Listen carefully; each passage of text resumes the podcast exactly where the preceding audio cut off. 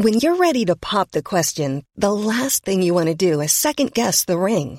At Bluenile.com, you can design a one-of-a-kind ring with the ease and convenience of shopping online. Choose your diamond and setting. When you find the one, you'll get it delivered right to your door. Go to Bluenile.com and use promo code LISTEN to get $50 off your purchase of $500 or more. That's code LISTEN at Bluenile.com for $50 off your purchase. Bluenile.com code LISTEN.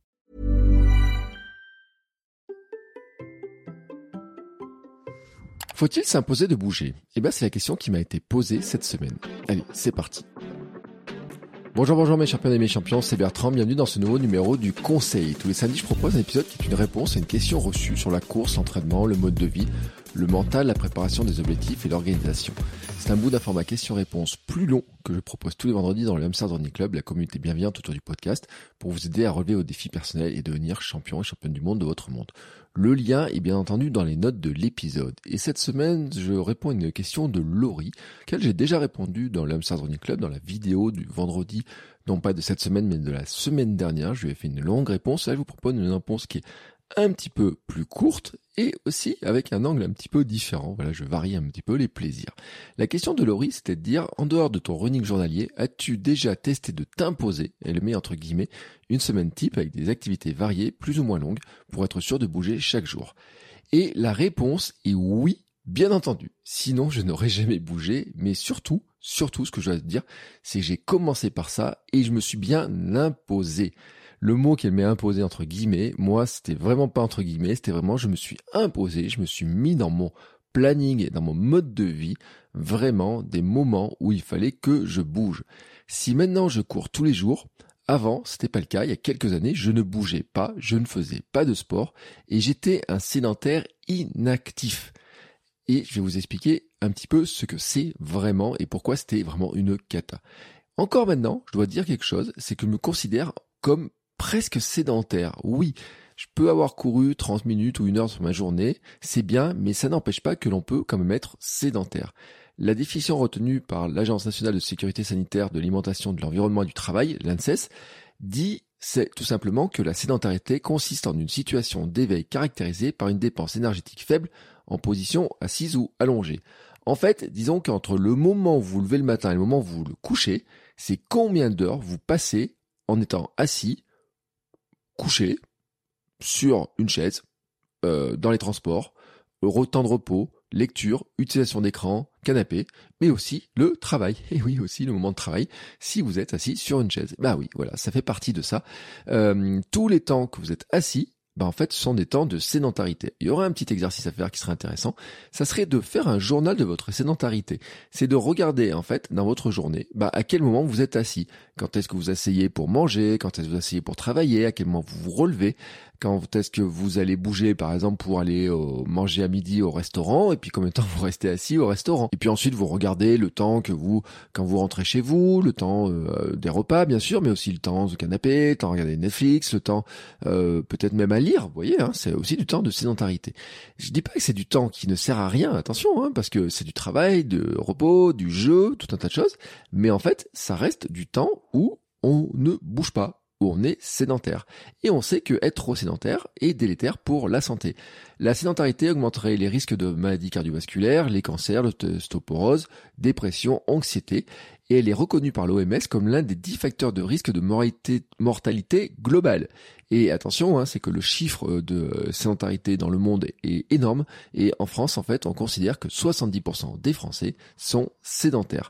Car pour l'Observatoire national de l'activité physique et de la sédentarité, l'ONAPS, on est sédentaire au-delà de 7 heures passées assis ou allongé dans une journée. On enlève la nuit, hein, c'est entre le moment où vous levez le matin et le soir quand vous couchez, c'est combien de temps vous passez assis ou allongé dans ce laps de temps-là? Bon, 7 heures, ben, si vous regardez un petit peu, ça paraît pas si important que ça. Hein, vraiment, 7 euh, heures, si vous vraiment euh, faites un petit journal, regardez, dans une journée, c'est pas si important que ça. Et attention, on peut être sportif et être sédentaire.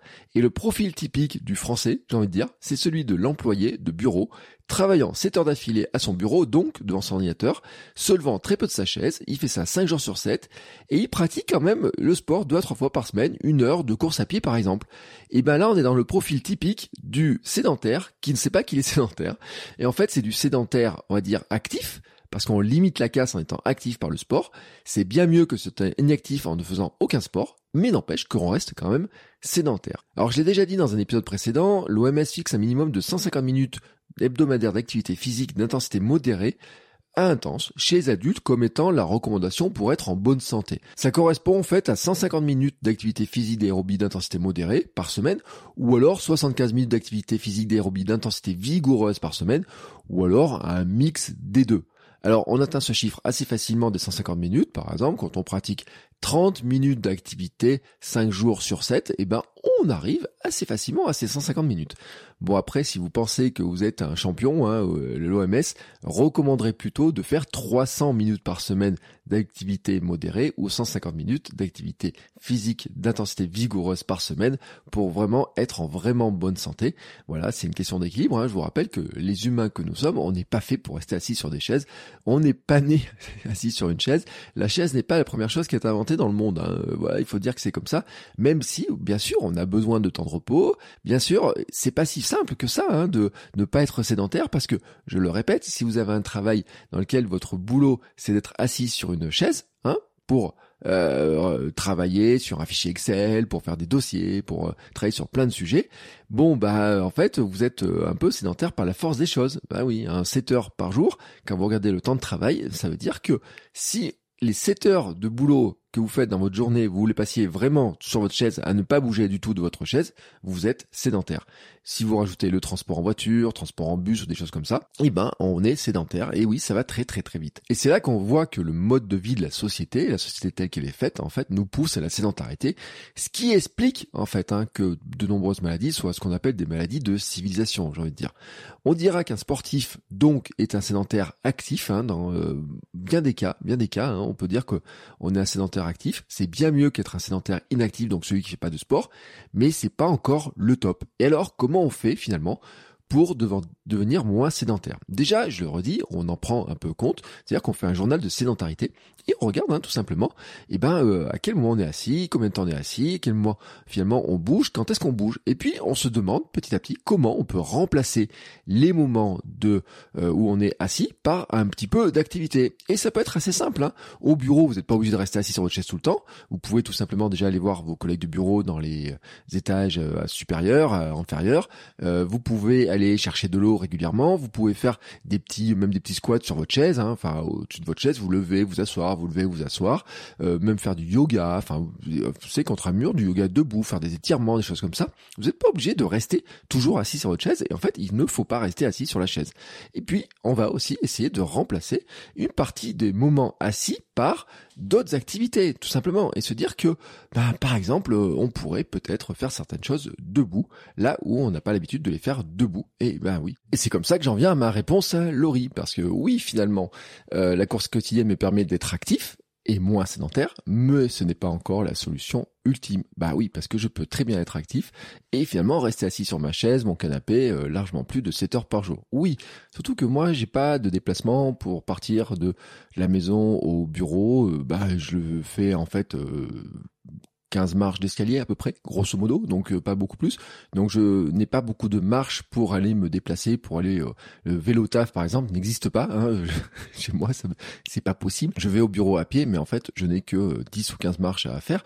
Mais c'est quelqu'un en fait de toutes les personnes aussi qui sont en télétravail. Attention. Hein. Et donc assez rapidement, en fait, quand j'ai commencé à vouloir perdre du poids, j'ai commencé à utiliser plein de techniques qui visaient à augmenter mon temps de mouvement, ce que l'on appelle aussi le NIT. Vous savez, en fait, ce sont toutes les activités qui dépensent de l'énergie mais qui ne sont pas du sport. J'en parle beaucoup dans ma formation SAM, qui est un rappel de ma philosophie que j'ai mise en place. Sommeil, alimentation, mouvement, bah ça rentre dans le mouvement. Le mouvement, c'est pas que du sport, c'est tout un tas de petites choses que l'on peut faire et qui vont augmenter notre dose de mouvement et donc baisser la sédentarité. Bon, la formation SAM, je vous mets un lien dans les notes de l'épisode. Elle est à 9 euros seulement. Vous avez deux heures avec toutes les explications sur ce que j'ai mis en place au moment hein, où j'ai commencé à perdre du poids, ce qui m'a permis de perdre mes fameux 27 kilos. Bon, qu'est-ce que j'ai fait? Je vous donne quelques exemples. J'ai parlé tout à l'heure de ne plus prendre les ascenseurs, les escalators. Euh, bon, c'est sûr qu'il y a des cas où c'est obligé. Hein, quand je revenais de Rennes avec ma grosse valise et que j'avais un peu mal aux jambes après les 24 heures, bon, là oui, j'avoue que gare Montparnasse, j'ai bien apprécié de prendre un escalator. Mais sinon, sinon les escalators, je ne les prends plus. Je ne prends plus les escaliers, je prends très rarement les ascenseurs. Je limite beaucoup la voiture. Euh, par exemple, ma fille, euh, l'école n'est pas très loin, mais on y va systématiquement à pied. Je l'amène le matin à pied, je vais la chercher à midi à pied, je la ramène à pied. L'après-midi, euh, quand c'est à 4 heures pour la chercher, j'y vais aussi à pied. Euh, je vais prendre le vélo, je vais aller euh, euh, faire des courses. Le jour, je suis allé faire des courses en courant. Bah oui, je suis allé faire des courses en courant. Hier, par exemple, pour aller chercher ma fille à l'école, j'ai prolongé, j'ai allongé mon chemin pour aller faire deux trois courses aussi en marchant. Puis j'ai vraiment allongé le chemin, c'est-à-dire que j'ai transformé 5 à 10 minutes de marche au départ en 20-25 euh, minutes de marche. Voilà. Euh, ce que je faisais aussi quand je travaillais, mais là que je travaillais, que j'avais un boulot, vous savez, salarié, et que j'avais un bureau, donc je devais aller au bureau, et ben je descendais plutôt du bus, ce que j'ai continué à faire quand j'ai commencé à donner des cours, quand j'allais à droite à gauche, quand je vais à des rendez-vous aussi, euh, très souvent où voilà, je sais que c'est plus rapide des fois de faire à pied que d'attendre le bus, de prendre certaines correspondances. je sais aussi que je peux descendre deux trois arrêts plus tôt, que finalement bah ça me fait marcher, que c'est pas plus mal, hein, ça dépend un petit peu le temps. J'anticipe un petit peu le temps que j'ai aussi comme ça. Ça permet aussi un petit peu, vous savez, des fois euh, d'avoir les esprits, de penser à des choses avant des réunions, quand il y a des réunions, des choses comme ça, plutôt que d'être comme ça à la bourre, de descendre juste devant la porte. Bon, bah se dire, je vais marcher un petit peu, ça permet d'activer un petit peu tout le système du corps et donc d'avoir plus d'idées. Euh, marcher aussi en journée pour prendre l'air. Oui, ça c'est quelque chose que j'ai commencé à faire, bah justement quand je travaillais à la maison, quand vraiment euh, je me suis mis à travailler à la maison, où j'avais de moins en moins de déplacements, ce qui est arrivé après, après de ma fille, où j'ai arrêté de faire des cours et des formations à droite à gauche, où je n'avais plus euh, à Vichy tout, euh, parce que quand j'allais à Vichy, je prenais le train, mais j'allais à la gare en vélo. Après, je roulais dans Vichy en vélo parce que je faisais des cours à Vichy. J'allais deux, trois fois par semaine. Puis je donnais des cours dans le centre de Clermont. C'est toujours en vélo, c'est toujours à pied, en bus, enfin toujours, vous voyez, ce mix dans lequel j'avais toujours finalement j'avais toujours de l'activité. Et puis quand je suis rester beaucoup plus à la maison, eh ben j'avais déjà pris l'habitude avant, bien avant, euh, pour les périodes où j'avais pas trop de réunions à droite à gauche, de marcher tous les jours, vraiment de marcher tous les jours, et j'ai continué à le faire, c'est-à-dire de m'imposer de la marche tous les jours. Je dis bien de m'imposer parce qu'au départ c'est pas vraiment naturel. Et puis euh, j'ai aussi eu euh, quelques stratagèmes, par exemple j'ai enregistré des audios en marchant, j'ai fait des podcasts en marchant, j'avais notamment un podcast qui s'appelle, qui est un streetcast, qui s'appelle maintenant Nouvelle Vie, alors qui est arrêté, mais sur lequel j'ai fait pas mal d'épisodes. J'ai même raconté des épisodes autour de ma vasectomie, par exemple, et ben l'épisode dans lequel je raconte ma vasectomie, qui est un dernier épisode du podcast, et ben c'est un épisode qui doit durer peut-être 1h30, et ben c'est 1h30 de marche sur mes chemins autour de la maison, où je raconte comment s'est passée l'opération. C'était quelques jours après l'opération, je pouvais marcher, et donc j'ai raconté l'opération, comment ça s'est passé, avec tous les détails, et ben je le fais en marchant. Voilà, je le fais en marchant. Je passe des coups de fil en marchant, et oui, passer des coups de fil. Combien de temps vous passez au téléphone dans une journée? Est-ce que vous pourriez pas passer ces coups de fil en marchant? Je fais aussi des coachings en marchant. Je fais aussi des réunions téléphoniques en marchant. Euh, oui, bah oui, euh, toutes les réunions téléphoniques, vous pouvez les faire en marchant. Euh, même chez Apple, hein, Steve Jobs avait mis ça en place. Euh, en plus, ça limite un petit peu le temps de réunion. Vous faites une réunion debout, bah déjà, c'est pas mal par rapport à votre NIT. Hein, déjà, vous n'êtes pas assis, c'est bien. Et puis en fait, les gens qui en ont marre hein, d'être toujours debout, ils vont vite vouloir que la réunion s'arrête. Donc ça fait des réunions plus qui sont plus courtes. Moi, je trouve que faire des réunions, des coachings en marchant, c'est sympa parce que on a plus d'idées, on peut avoir des, des, idées qui viennent comme ça. Bon, c'est sûr que si vous devez vraiment voir la personne, si vous devez montrer des choses dans les écrans, c'est pas forcément facile. Mais quand c'est juste de l'audio, c'est très très très très très simple et c'est aussi agréable que de rester coincé devant son ordinateur dans la cuisine ou dans le salon euh, quand on est en télétravail. Et puis ça, vraiment, je dois le dire que je me suis imposé tout ça, car au départ, c'était pour moi un effort qui était extraordinaire. Et je dis bien que je me suis imposé ça pour répondre à la question de Laurie. C'est-à-dire que pour moi, au départ, faire tout ce que je viens de vous dire était totalement pas naturel, était, euh, je sais pas quel est le mot en fait, c'était totalement extraordinaire. Donc, je reviens sur cette notion d'effort extraordinaire. Un effort extraordinaire, c'est pas quelque chose qui est énormissime, vous savez. On a toujours l'impression quand on dit extraordinaire, c'est quelque chose que euh, personne ne fait, qui est incroyablement. Non, en fait, l'extraordinaire, c'est quelque chose que vous ne faites pas d'habitude, qui vous sort de l'ordinaire. Pour moi, en fait, avant que ça devienne l'ordinaire, c'était extraordinaire.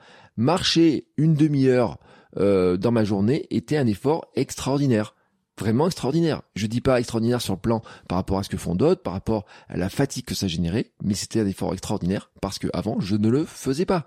Avant, je prenais le bus le plus près possible de la maison, je descendais du bus le plus euh, près possible du bureau, je prenais la correspondance, j'avais juste à traverser la rue.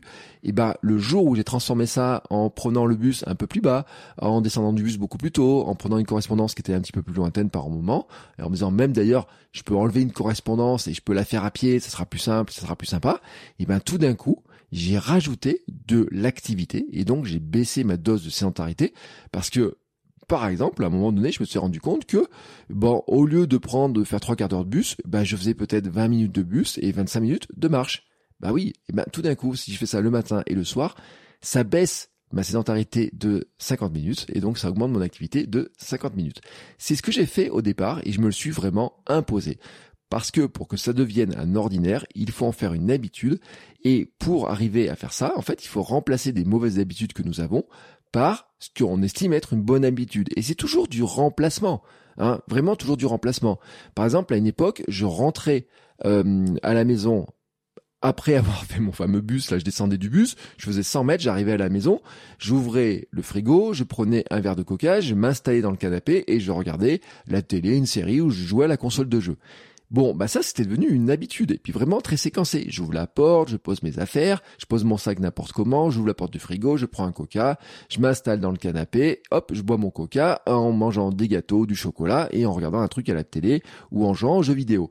Bon, et ben cette séquence là, à un moment donné, je l'ai remplacé par une nouvelle habitude qui était de dire, eh ben non, si je marchais, et puis après, euh, petit à petit, si j'allais courir, et puis après, si j'allais au sport, euh, si déjà j'ai enlevé le coca, etc. Donc j'ai enlevé même les marqueurs qui lançaient cette espèce de routine, de mauvaise routine, par des nouvelles routines, tout simplement. Mais pour ça, je me suis bien imposé des choses. Et oui, donc, pour répondre à la question de Laurie, je me suis bien imposé d'aller marcher, d'aller au sport, m'imposer de prendre l'air, imposer, euh, par exemple, pour aller au sport, je me suis inscrit dans des cours, hein, euh, fitness, euh, genre fitboxing, hit, piscine aussi à un moment donné. Je me suis imposé ça, tout simplement, parce que c'était le moyen pour moi de prendre ces nouvelles habitudes, me dire je rate pas le rendez-vous. Dans mon agenda, j'ai placé des moments où là, je marquais, je disais, là, je vais marcher, là, j'ai un cours de ça, là, j'ai un truc de ça, là, je vais là, là, je vais.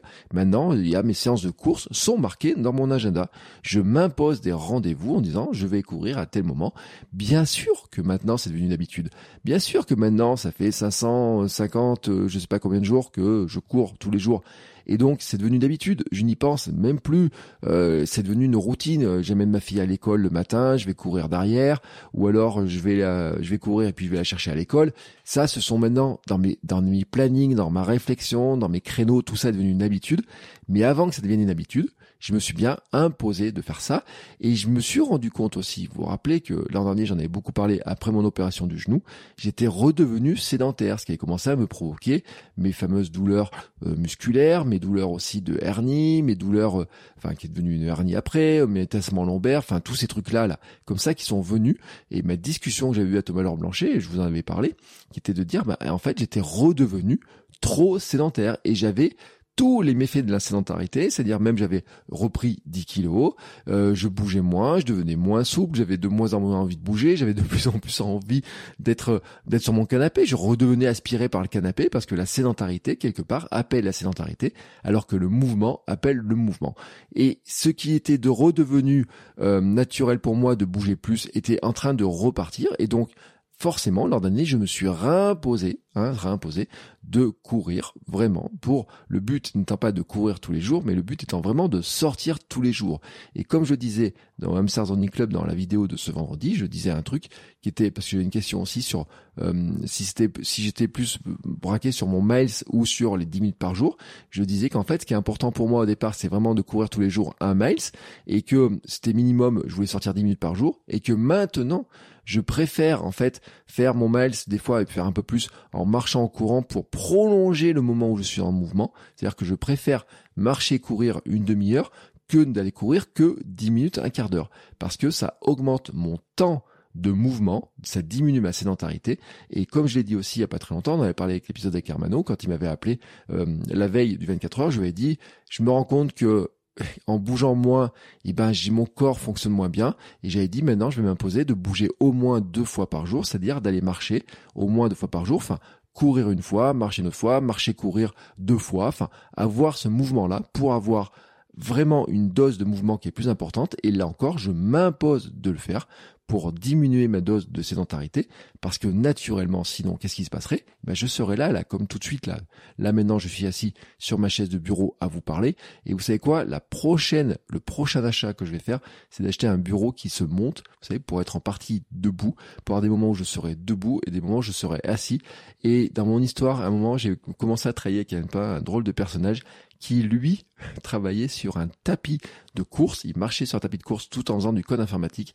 Et il a même fait une belle traversée des Cévennes euh, avec un espèce de bureau mobile, euh, des petites remorques, etc. sur lequel il avait son ordinateur et il travaillait en marchant dehors, tout un entraînement. Mais ça, ça vaudrait le coup que je le retrouve et qu'on en discute parce que c'était une sacrée aventure, mais qui montre en fait que ces réflexions-là sur le fait d'être sédentaire, ben, nous touchent tous parce que, je le répète, hein, du moment que vous êtes à votre bureau 7 heures par jour, même si vous allez courir 3 fois par semaine, vous êtes sédentaire. Sédentaire actif, oui, mais vous êtes quand même sédentaire. Et moi, je me suis rendu compte que j'étais sédentaire ces dernières années et que c'était assez facile de retomber dans la sédentarité et d'avoir une sédentarité qui est excessive. Voilà, donc c'était ma réponse à Laurie. J'espère qu'elle vous aura un petit peu euh, montré un petit peu mon contexte de pensée hein, sur cette question-là.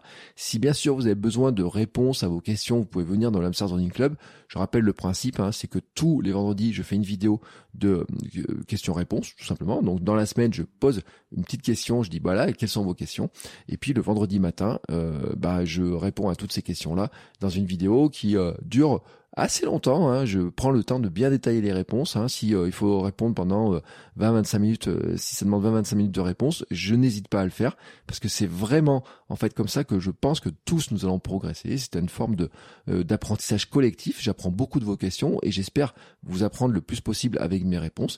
Et sachez aussi que si vous voulez aller plus loin, j'ai des accompagnements individuels sur une ou plusieurs séances avec des réponses qui sont vraiment sur mesure. On discute vraiment de votre emploi du temps, de comment vous organisez, de ce que vous pouvez faire, comment vous pouvez le faire de vos motivations, de votre programme de course, de votre programme de pour bouger aussi. Nous prenons le temps de discuter de tout ça, de vos difficultés, de vos questions, et la séance se termine par un plan précis pour avancer et vous apporte mon soutien par messagerie dans le mois qui suit. N'hésitez pas à m'envoyer un message pour en discuter. Tous les liens sont dans la de l'épisode. Et bien sûr, je vous donne rendez-vous la semaine prochaine pour de nouveaux épisodes et notamment le début, le premier épisode de la Minute Perf. Ne le ratez pas. Il est vraiment super intéressant. Vous allez vraiment découvrir un concept très, très, très, très, très, très, très, très intéressant. L'homéostasie. Je vous en dis pas plus. À la semaine prochaine. Ciao, ciao les sportifs.